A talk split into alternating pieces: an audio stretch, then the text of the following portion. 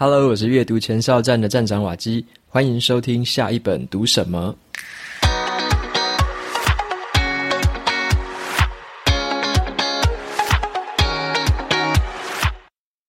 今天我要跟大家分享的这本书，它的书名叫做《习惯红利》，它的副标题是从工作管理到人生管理，从微小改变到人生蜕变。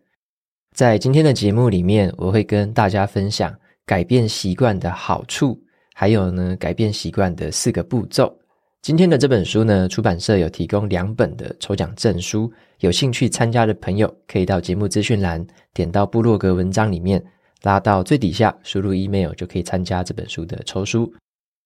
那么在一开始，我先来问大家几个问题：你有没有遇到人生有点卡关的这种情形呢？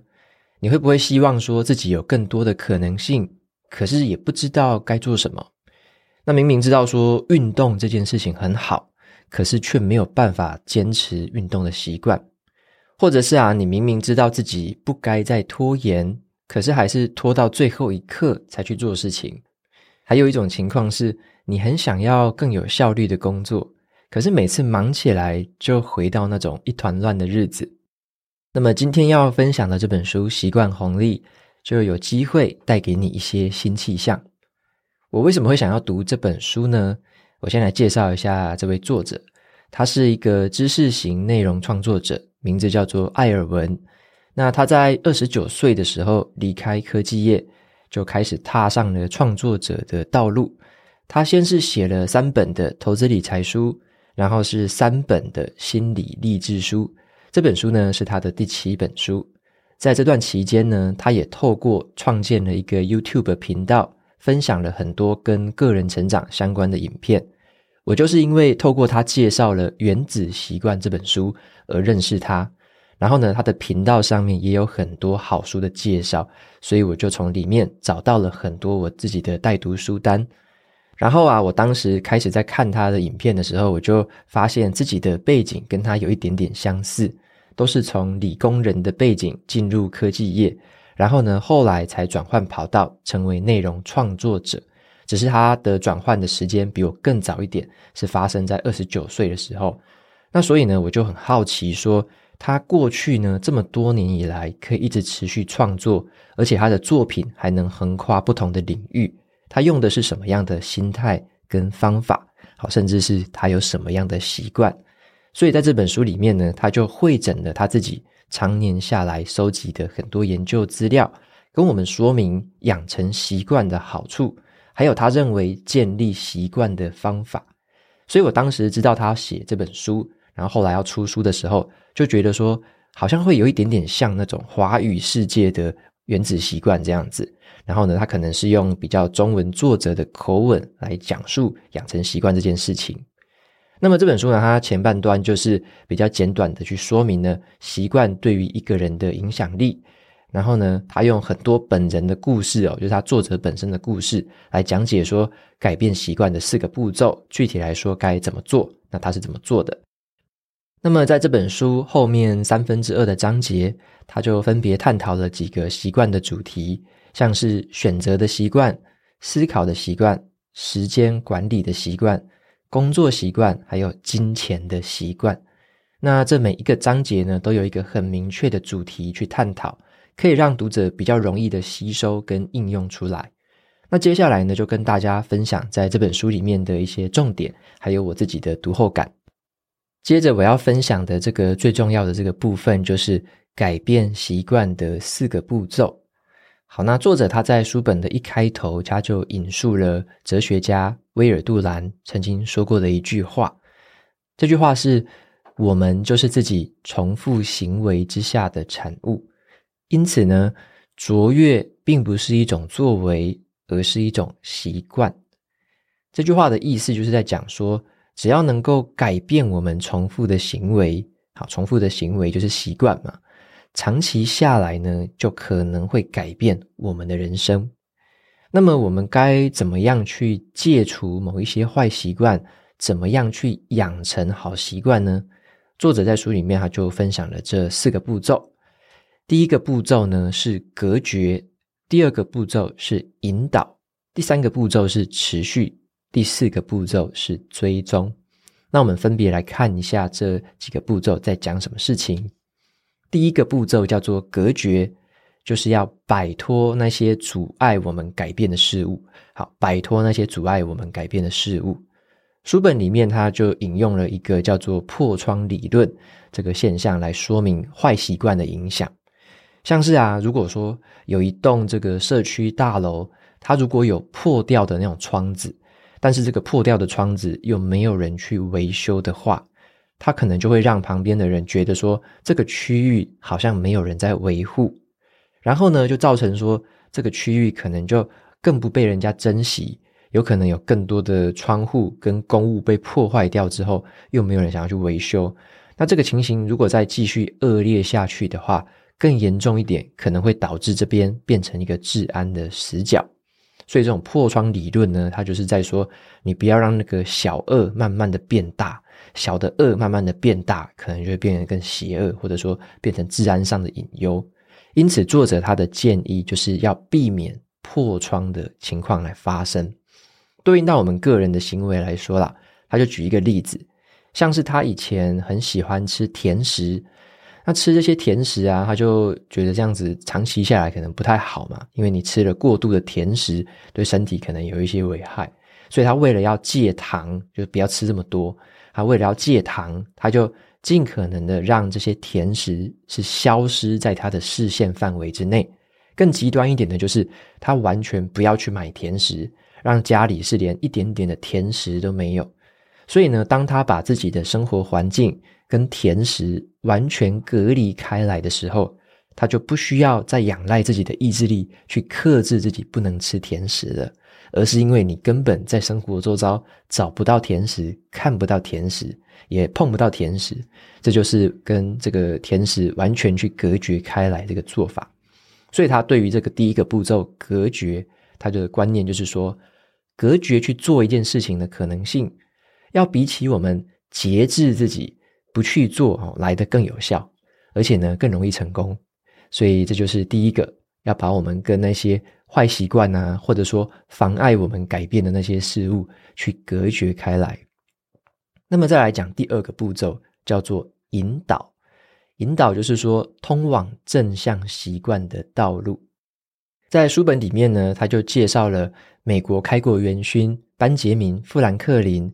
他有一个习惯哦，每天早上最重要的习惯，他会在早上八点之前先问自己说：“今天该做什么好呢？”好，今天该做什么好呢？问完这个问题之后呢，他会规划好一整天的待办事项，才展开一天的行动。好，那班杰明·富兰克林他问这种问题，就是说问自己今天该做什么好呢？这就是一种带有很明确指示、很明确提示的一个问题，可以问完之后，更引导自己去聚焦，到底该做什么好。然后想完、想清楚之后，才把它规划进今天要做的事情当中。那我们也一样啊，为了要引导自己，我们也可以善用各种的提示来帮助我们去重新聚焦。像是说啊，你可以用物品来提示自己，如果你要培养运动习惯。你就可以把运动鞋放在很明显的地方，你在某个时间点必须出门的时候，你就一定会看到它，提醒自己有运动这个习惯。那你也可以用时间来提示，好，例如说你可能要培养每天下午四点要出门运动的习惯，那你就要在这个时候设定一个闹钟，提醒自己，让自己注意到这件事情，引导自己去做这个运动。那第三个是你要有一些这个仪式感的提示。好，例如说啊，早上起来你可以喝一杯水，听一段小小的音乐，然后就固定都是这个喝水跟听音乐这个动作，有这样的仪式感，再开始去做某件事情。好像是我自己早上的话，也是会有一些仪式感。那么这一个步骤，我觉得跟原子习惯有一个步骤有点类似哦，就是原子习惯那本书有说，要让一个习惯是显而易见的啊。你非常容易看见它，时时刻刻都会提示你。那只有当一件事情是足够显眼的时候呢，并且能够适时的提醒我们，我们才会把它放在心上。这个就是第二个步骤，引导。那么再来，我来分享第三个步骤，叫做持续。持续就是说要强化维持习惯的动力。在书本里面呢，有提到心理学研究有一种叫做进展原则的现象。好，进展原则，进展的英文是 progress，那指的就是说，在一个人追求目标的过程当中，体会到的快乐呢，会超过达成目标之后所体会到的快乐。好，再讲一次哦，就是你在追求一个目标当中，你的过程当中，你体会到的快乐。会超过那个你真正达成目标之后所体会到的快乐。因此啊，当我们去朝着一个目标前进的同时，每达成一些些的进度，有一点点的进展，我们的大脑就会释放一种叫做多巴胺的这个物质，当做奖励，让我们感受到说，沉浸在这种成就感跟幸福感当中，会感到很快乐。那反而是哦。当我们最后终于实现一个很大的目标的时候，或许你当下会非常的开心呐、啊，可是你可能开心个几个小时，隔天睡一觉之后醒来就没有这么兴奋了。所以说这种感觉，说不定大家也自己有过，就觉得诶，我要达成一个目标，例如说得到某个比赛的大奖，结果就准备了很久，准备了很久，在准备的过程当中，觉得哇，自己一直有进步，一直有进步，觉得很开心。结果比完赛之后，得到那个大奖。然后就很开心，很开心，很兴奋。可是隔了一天，你睡完觉起来之后，好像新的一天又要重新开始，什么事情又重新归零了。然后那个兴奋感就在那个时候就可能消失，就继续，你还是要过日子嘛。好，所以说这种达成目标，跟你在达成目标的过程当中体会到那种快乐就不太一样。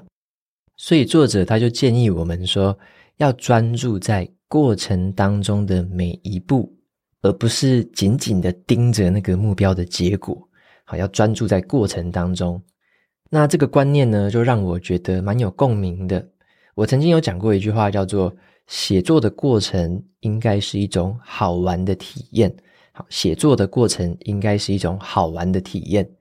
因为啊，我那时候就觉得，如果写作这件事情，它的过程一点都不好玩的话，甚至啊，如果写作让我觉得很痛苦、很折磨的话，那我就不太可能坚持写作这种习惯嘛。谁会想要让自己一直受苦、一直折磨啊？对不对？那一定是当我在进行这件事情，像是在写作的时候，它有某一种成分的这种奖励的成分，让我觉得说写作这个过程是让我感到满足的，是让我觉得蛮好玩的、蛮有趣的，这样才有可能去维持。这一项习惯的动力，所以像我自己啊，如果说我要维持这个写作的习惯，我就要试着找到一些方法，让这个写作这件事情本身就很好玩、很有趣，让我想要继续去做它，这个也才可以维持我一直写作的动力。那么作者呢，他就这么评论说：当我们重视过程的话，会有这样的好处。他说：你既朝着远方的目标前进，也专注眼前的脚步。你既关注未来，也专注当下；你既实现了前方的愿景，也践行稳健的步伐。好，所以说这个目标这个东西呢，它有点像是一个导引我们方向啊，就是让我们知道说要朝哪里前进。好，目标或者说一个里程碑就是这样子，它让我们知道该朝哪里前进。可是呢，我们要让前进过程当中的每一步一脚印，都是会让我们感到有成就感。感觉到幸福的，这样也才能够让我们维持这个持续往前走的动力。这个就是第三个步骤，持续。最后呢，来讲第四个步骤，就是你要知道怎么样追踪。追踪就是帮我们去养成一个长期有利的习惯。作者他就提到说啊，一个人呢之所以会产生成就感，大概都包含了两个因素啦。第一个因素是，你感觉到自己正在进步。第二个因素是，你可能沉浸在某一种创作的氛围当中。那我们来仔细看看第一种哦，就是你感觉自己正在进步，到底要怎么感觉到呢？好，如果你只是单纯的依靠感觉，或你单纯的透过什么回想，那这是一件非常抽象的事情啊，因为有时候感觉会欺骗我们。好，例如说这样子，你可能某一天心情突然很低潮，可能被老板骂，好，可能跟伴侣吵架，这个心情很不好，你就会误会说自己好像这一阵子都一事无成，就非常的沮丧，因为那个情绪就让自己感觉到说，我好像一直停在原地，好像都没有什么长进。这个就是你的情绪会影响到你的感觉，然后你就感觉自己好像没有什么进步。那比较好的方法是什么呢？好，不要单纯的依靠你的感觉，好，不要单纯的用抽象的想象去去在那边到处联想，然后到处回想。有时候呢，你的当下的情绪可能就会欺骗你。比较好的方式是透过追踪。好，追踪要怎么做？你必须持续的去记录自己的成长幅度。像是作者他就分享他怎么样追踪他的写作习惯。他用的方法呢，就是他会追踪自己写过的字数，到底写了几个字。所以他就看他每一天写的字数是多少，然后呢，看到每一天累积的这个字数是持续的上升，他就会觉得说自己在写作的路上一直前进，无论是他心情是好是坏，这个写作的字数呢一直累积，数据是不会骗人的。所以呢，他不管在什么情况，回头来看，他都可以知道说他的写作这个进度是一直在前进的。他有这样追踪的习惯，就会带来这样的好处。好，但是对我自己而言，哦，统计这个字数啊，对我的写作习惯其实没有什么帮助。因为对我来说，我不在乎自己到底写了多少字，我到现在也没有去统计说我到底部落格多少字，或者说写了几个字在这个文章上面。好，因为我自己是懒得去算呐，我不在乎到底写多少。那我反而是比较关心的，我是每一天有没有产出。就是呢，我每一天有没有公开发表一篇新的内容？那我的记录方式就是，我每一天的公开发表次数要持续的加一、加一、加一。只要我能够保持每一天都有新的内容发表出来，我自己就觉得很心满意足了。所以呢，我的方法就跟他也不太一样。那我对我自己有效的方法，对他不一定有效；那他有效的方法，对我也不一定有效。不过呢，我分享这样的一个差别，只是告诉大家，所谓的方法，它是比较其次的啦。每个人呢都有适合自己的追踪方法。最重要的事情呢，还是作者他有提醒的一个原则哦。比起我们去感觉自己有进展，更好的方法是我们要看见自己的进展。好，比起你去感觉有进展哦，更好的方法是你看见自己的进展。那么你要怎么看见呢？你就必须先记录。有记录，你才能够看得见这些进展，数据才不会骗人。好，所以说以上呢，就是这本书它主要讲的怎么样改变习惯的四个步骤。第一个是隔绝，去摆脱那些阻碍我们改变的事物。好，第一个隔绝。第二个步骤就是要引导，透过一些提示去引导我们前往正向习惯的道路。那么第三个步骤就是持续。怎么样去强化我们维持一个习惯的动力？重点就是要去关注那个过程的本身，好，关注过程。那第四个步骤就是要追踪，要养成长期有利的习惯，我们必须把我们的习惯追踪下来、记录下来，让我们可以看得见。那么接下来呢，来分享一下这个习惯红利会带来的好处。这个就是我想要特别讲一下，说这本书的书名。叫做习惯红利，红利这两个字呢，我觉得就有一种投资理财的味道啊。你就会发现说，艾尔文呢，他以前在写投资理财书籍的时候，其实他就把这里面的一些这个用字遣词呢，就稍微的把它转移到《习惯红利》这本书里面。所以你看他的书名里面，这个红利就有一种投资理财的这个样子。然后在书本里面呢，他也用了蛮多投资理财的这种观念。来去应用到他的人生跟工作上面。那在书本里面有一句话蛮有意思的，他说：“从一个领域培养出来的习惯，这种红利就会慢慢的满出来，变成了你投入下一个习惯的资源，让你更有余裕去强化另外一个领域的习惯。所以这个就像大家在投资理财上面常常听到的‘利滚利，钱滚钱’。”就是这种概念，这个就是习惯红利。那就像是这本书的后半段，它的展开方式就是说，当我们在前面呢，知道怎么样改变习惯，可以戒掉坏习惯，养成好习惯之后，我们就会开始养成不同的这种习惯，像是思维的习惯，我们会知道去怎么去思考了，像是专注、跟长期、跟主动的思考。有这样的思维之后呢，我们就可以做出更明智的决定。接下来呢，当你做出了更明智的决定之后，有更良好的思维方法，你就可以去处理自己的时间管理习惯。你可以让自己更专注的去做那一些可以累积红利的事情，让这个时间可以获得更好的应用，让时间发挥更大的价值。那本书本里面要他就说怎么样去累积红利呢？他就用了骨牌效应、累进效应跟乐高效应来做比喻。好，就是说明呢我们在一些小地方，如果可以持续的去累积的话。这些累积出来的红利，积蓄的利滚利，就可以再影响到后面的事情。那么接下来就会影响到工作嘛。如果说你把这个工作的习惯呢，因为前面有了很好的累积，你又知道怎么思考，你又知道怎么样应用时间，在对于后面的工作习惯上面，我们就可以在职场上面养成更好的学习力，有更好的效率，更高的产出，更懂得去拒绝一些不必要的事情。所以它就是环环相扣的，一个影响着一个，每一个的红利都会满出来，满到下一个的时候，就会对下一个造成的红利又达到了一些提升。所以呢，当我们一直持续的去改善自己可以累积的小地方，好，可以累积的小地方，持续的去这个去改善，产生出来的红利就能够继续的累积下去，帮助到下一个地方。随着你累积的红利越来越多，往后产生的新的红利也会越来越多，就形成了一个持续向上爬升的这种习惯螺旋，一直带领自己朝向更好的自己迈进。这个就是习惯红利。那么最后来跟大家总结一下这本书给我的一些感觉。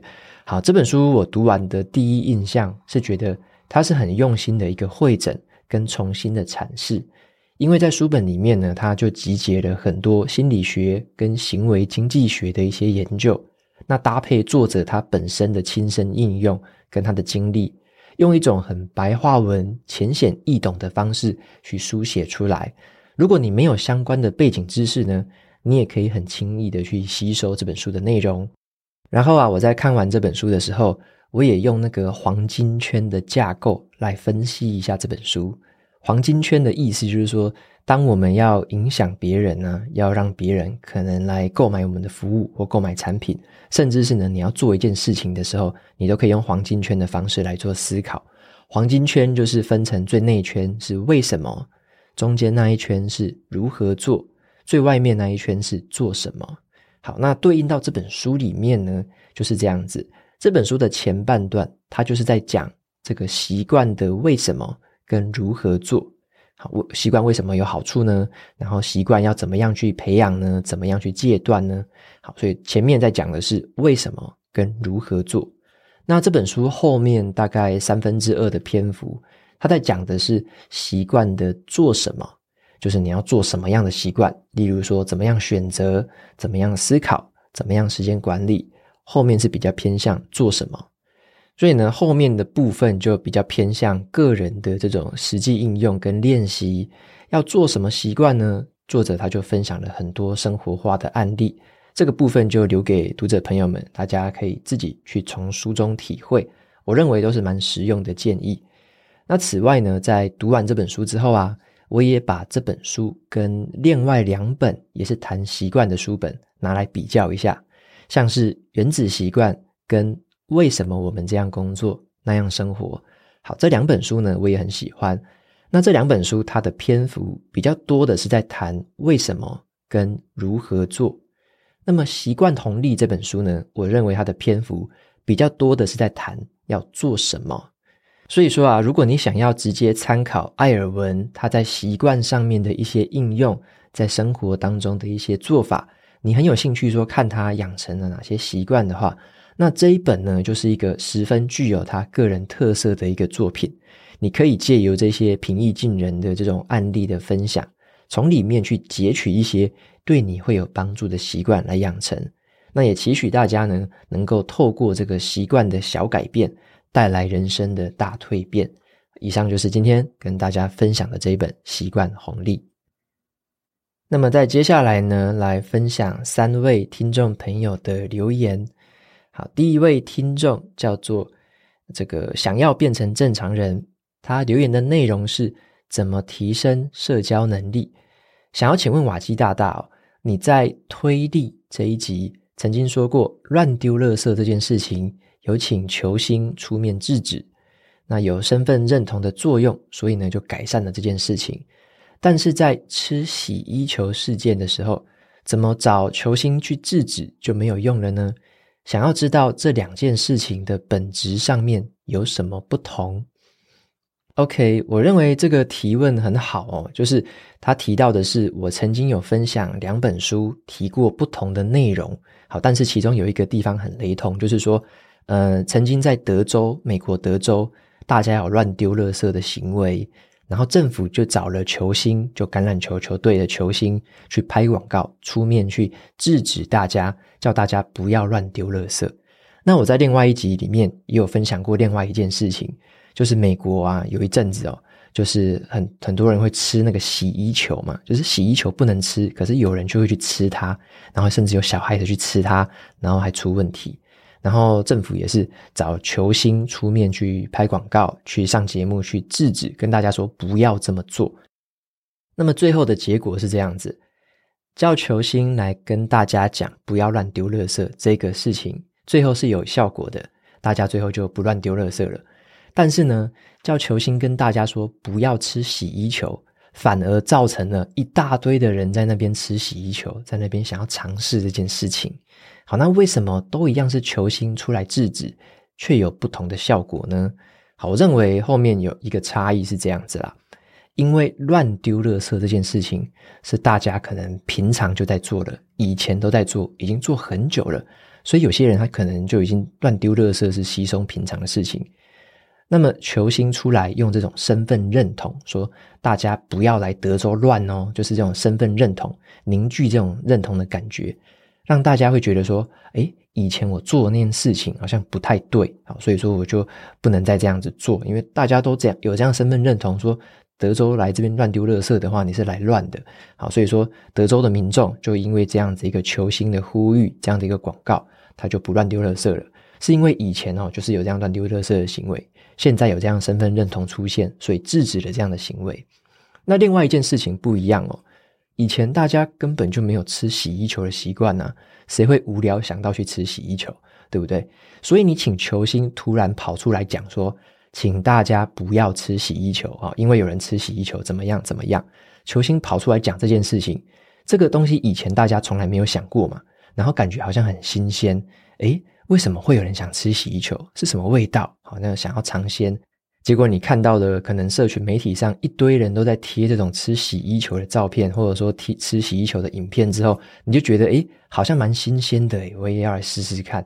就反而是你不讲还好，结果你一讲，反而这个吃洗衣球这件事情就爆红。所以我觉得它在这个背后的本质上好像也不太一样。好，就是一个是原本就大家有乱丢垃圾的习惯，然后你后来又用身份认同去制止，但是另外一个是。从来都没有人在吃洗衣球这个习惯，结果呢，你突然就讲了一下，反而就让它爆红。而且另外啊，就是制止别人去吃洗衣球这件事情，它的方式是比较像是那种可能是父母式的那种耳提面命啊，就是说你不要这样，你不要这样。他并不是用什么身份认同去影响别人，所以就有点像是有一个权威来告诉你说不要这么做，不要这么做。那大家也知道嘛。当有一个权威叫你不要这么做的时候，有时候有些人就会比较叛逆、比较反叛嘛，就会想说，你越是告诉我不要这么做，我就越想这么做。好，所以说这个上面有一些不同的这个背后的原因跟背后的脉络，再加上可能这个球星拍的广告造成的这个效果，或者说他形造呃营造出来的形象是不太一样的，也因此造成了两种不同的结果。好，那这是我自己的一些判断，来跟这位听众朋友分享。再来的话是第二位听众，他的名字叫做 Flying Almond。他说：“谢谢你往前没有往后。然后他就写到说：“谢谢你真实的阅读分享，也谢谢你在成功的道路上不只是往前努力，也没有忘记初心和大家持续支持你的原因。因为有很多其他的 Podcast 频道做着做着，到后来的内容就变质了，让人家觉得像在听广告，或者是很浪费时间去听他们闲聊，或者是内容很普通。”那他就写括号。想要把比较好的东西用来收费，没有什么错。只是啊，如果不愿意做真正的分享，那倒不如就不要分享，不然会让人觉得浪费时间听，反而会流失很多的听众。然后就括号，好，谢谢你一路以来持续的进步，愿意分享，让很多人有机会跟着你一起努力，一起进步。谢谢你，也让我开始愿意阅读，也因此呢，开拓了人生的视野。加入了这场神奇的、宝贵的学习之旅。OK，非常谢谢 Flying Almond 的这个留言，它是来自美国的留言哦，就是我在后台看到的，它是在美国用这个 Apple Podcast 的留言。那也非常谢谢你的这个留言跟肯定，讲到的这个重点就是莫忘初衷，不要忘了自己一开始为什么要做这件事情。好，那这其实也是我自己对我的勉励啦。像我好像在第一百集、第两百集的时候，好像都分别说过，就是在特别节目就分别说过，我自己经营的想法就是每录下一集，就是每一次新的书、新的笔记、新的文章，我的想法都是：如果我是第一天做这件事情，我的想法是什么？第一天做这件事情，我会怎么做？我想要分享的到底是什么？我想要带给大家的到底是什么？好，所以我只要时时刻刻的都记得这件事情。好，例如我自己的核心原则或核心的想法就是传达阅读的美好给大家知道。好，传达阅读的美好给大家知道。所以呢，当我一直有这样的念头在心里面的时候，我就会去思考，我下一次的分享内容要讲什么东西，哪些东西是对大家会有帮助的。哪些东西会让大家感觉到阅读是一件很美好的事情？那阅读会带来什么样的改变？在我身上发生了什么改变？我只要持续的来跟大家分享这些东西，给大家这些有用的帮助，然后呢，再加上一些些我个人化的一些成长的过程，跟我改变的一些这个记录，大家可能就会渐渐的感觉到，阅读的确是会带来很多不一样的这个差距。就像是我自己从第一集分享到现在。我有很大的改变，好，无论在声音上、写作上、做笔记的技巧上，甚至我对于整个人生跟一些工作上、职场上的一些想法，也是完全的不一样了。所以整个人的变化是非常的大。那这也是透过我实际的把这些东西记录下来，你才会看得出来这些差距。否则啊，如果我从来都没有记录这些东西，没有分享出这些东西，大家也不会感觉到说阅读有什么帮助。因为如果没有人分享，没有人记录的话，我们也看不到这样真实的改变。好，所以说这个也是我经营节目、经营部落格的一个最原本的初心，就是要这样子莫忘初衷的持续做下去。好，那也非常谢谢你的肯定，然后有点出了这件事情，非常感谢你。那么再来的话是最后一个的第三位听众，她的名字叫做还在摸索的小女子。她说：“瓦基你好，真的很谢谢你的分享。”从你分享的书籍还有文字当中，我获得了很多的力量，也慢慢的开拓了我的视野以及我的想法。这种改变是无形的，但是呢，我能切切实实的感受到这些变化，也觉得自己一直在朝着想要更好的方向去努力。谢谢你会一直持续的支持下去。另外啊，也想要跟瓦基请教一个小问题，在你分享的子弹笔记心得里面。有提到说，你的日志会每一天写下一个肯定、三个任务、三个感恩跟一个检讨。其中我特别想要问任务的部分，我很好奇，当初你还有正职工作的时候，你是怎么决定这三个任务要分配给谁？因为啊，我现在就是会遇到说，我的三个任务到底要分多少给工作，有多少是我个人的生活规划。像是看书跟写笔记，还是应该要分开执行比较好呢？这个是我目前在执行上面遇到比较困惑的地方，想要问问看瓦基当初的经验跟想法。非常感谢。好，那么非常谢谢这位还在摸索的小女子的这个留言。那从她前半段的留言，你会发现她所说到的，她感受到这种文字跟书籍的这种分享，开拓了她的视野，跟他感受到的改变，这些是很实际的。那这个也是实际的，透过我这样子的分享，渐渐的影响到，然后呢，让他可以获得更多的力量。所以这种感觉就是很实际的在发生，它是很扎实的，一点一滴的在发生在不同的人的身上。那也谢谢这位听众朋友们跟我们分享他实际感受到这件事情。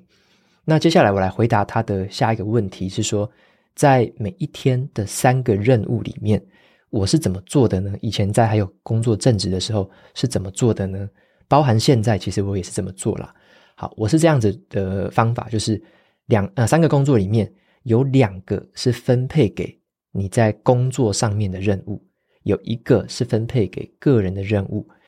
我是把它放在一起去执行的，就是我会放在同一本子弹笔记里面，工作跟我个人生活跟我个人规划，我是把它放在同一本笔记里面。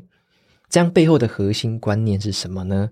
好，背后有一个核心观念，就是其实工作跟生活它是一起的事情。工作跟生活它是融合在一起的。我们应该讲的是工作跟生活的整合，好，而不是特别去强调，例如工作跟生活的平衡啊，或什么的。我认为你要想的是工作跟生活怎么样整合。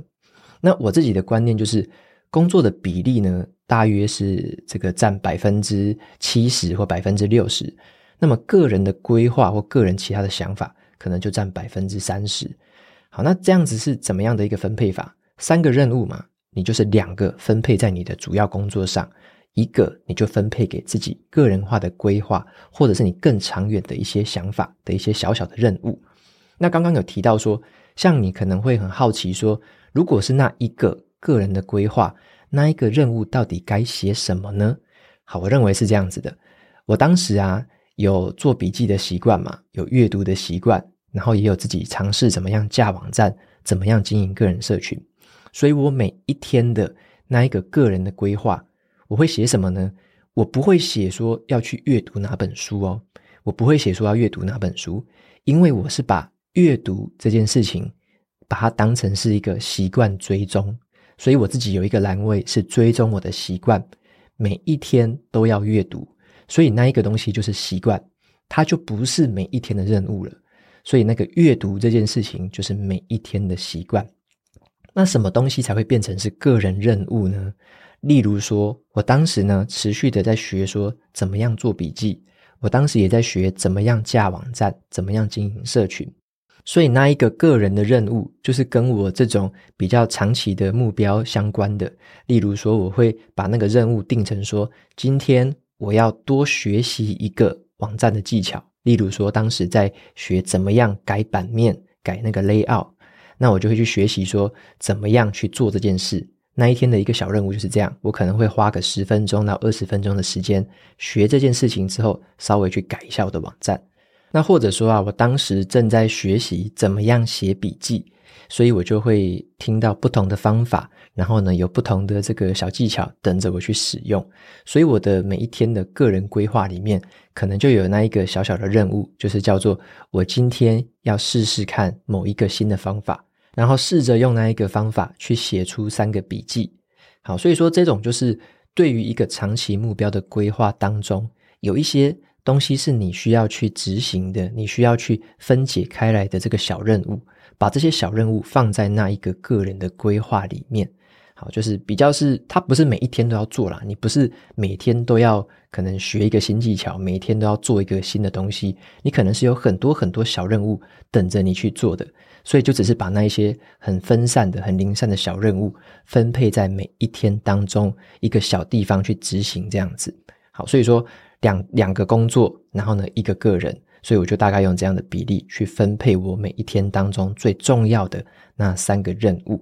好，那其他的，如果我是想要每天培养的这件事情，像是我的阅读，或者说每天要做瑜伽，每天要做什么事情，那种东西我就归类成是习惯，然后就放在习惯的栏位，是自己每一天尽可能都要去做到的，那个就是习惯。